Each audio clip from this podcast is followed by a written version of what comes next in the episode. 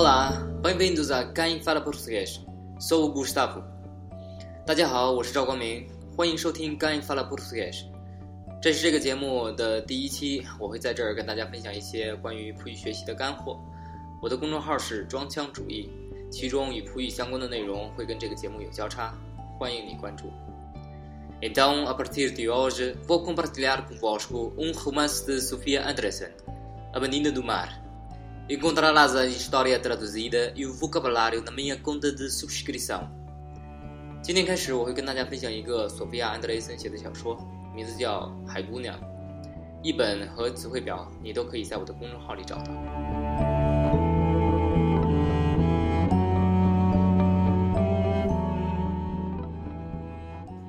A Menina do Mar, de Sofia de Melo Brenner Anderson. Era uma vez uma casa branca nas dunas, voltada para o mar. Tinha uma porta, sete janelas e uma varanda de madeira pintada de verde. Em roda da casa havia um jardim de areia onde cresciam lírios blancos e uma planta que dava flores blancas, amarelas e roxas. Nessa casa morava um rapazito que passava os dias a brincar na praia. Era uma praia muito grande e quase deserta, onde havia rochedos maravilhosos. Mas durante a maré alta, os rochedos estavam cobertos de água. Se viam as ondas que vinham crescendo de longe até quebrarem na areia com barulho de palmas. Mas na maré vazia, as rochas apareciam cobertas de limo, de búzios, de anémonas, de lapas, de algas e de ouriços. Havia poças de água, rios, caminhos, grutas, arcos, cascatas. Havia pedras de todas as cores e feitios, pequeninas e macias, polidas pelas ondas. E a água do mar era transparente e fria. Às vezes passava um peixe, mas tão rápido que mal se via. Dizia-se: Vai ali um peixe! e já não se via nada. Mas as vinagreiras passavam devagar, majestosamente, abrindo e fechando o seu manto roxo, e os caranguejos corriam por todos os lados com uma cara furiosa e um ar muito apressado. O rapazinho da Casa Branca adorava as rochas, adorava o verde das algas, o cheiro da maresia, a frescura transparente das águas e por isso tinha imensa pena de não ser um peixe para poder ir até o fundo do mar sem se afogar.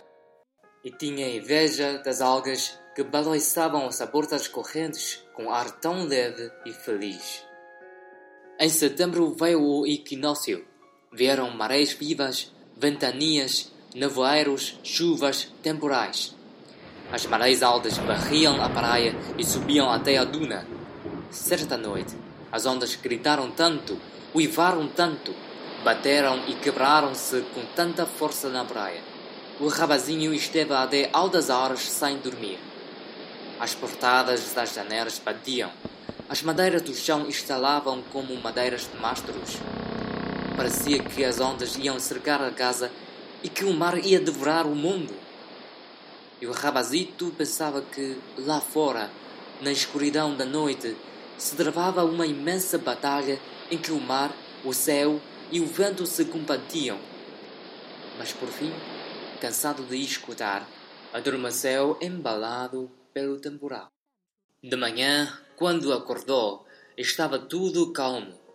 A batalha tinha acabado.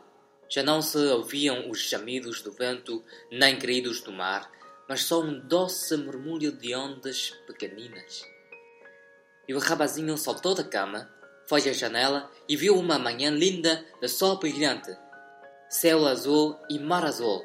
Estava maré vazia. Pôs o fado de banho e foi para a praia a correr. Tudo estava tão claro e sossegado que ele pensou que o temporal da véspera tinha sido um sonho. Mas não tinha sido um sonho. A praia estava coberta de espumas deixadas pelas ondas da tempestade. Eram fileiras e fileiras de espuma que tremiam a menor aragem. Pareciam castelos fantásticos, brancos, mas cheios de reflexos de mil cores. O quis tocar-lhes, mas mal punha neles as suas mãos, os castelos trêmulos desfaziam-se. Então foi brincar para as rochas. Começou a perseguir um fio de água muito claro entre dois grandes rochedos escuros, cobertos de búzios. O rio ia dar a uma grande poça de água, onde o rapazinho tomou um banho e nadou muito tempo. Depois do banho, continuou o seu caminho através das rochas.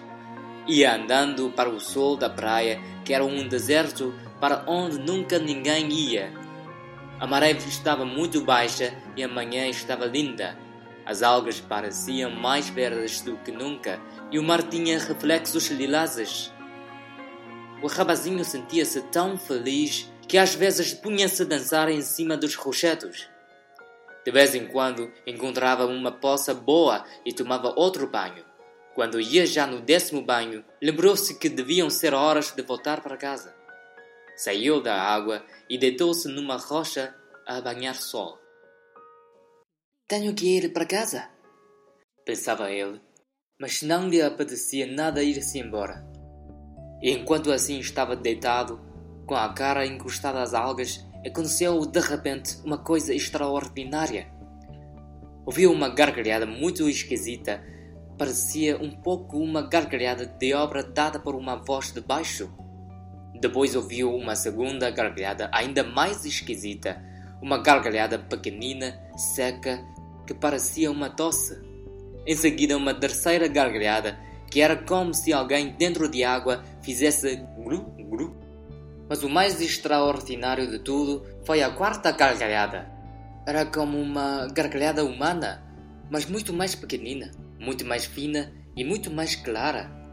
Ele nunca tinha ouvido uma voz tão clara. Era como se a água ou o vidro se rissem.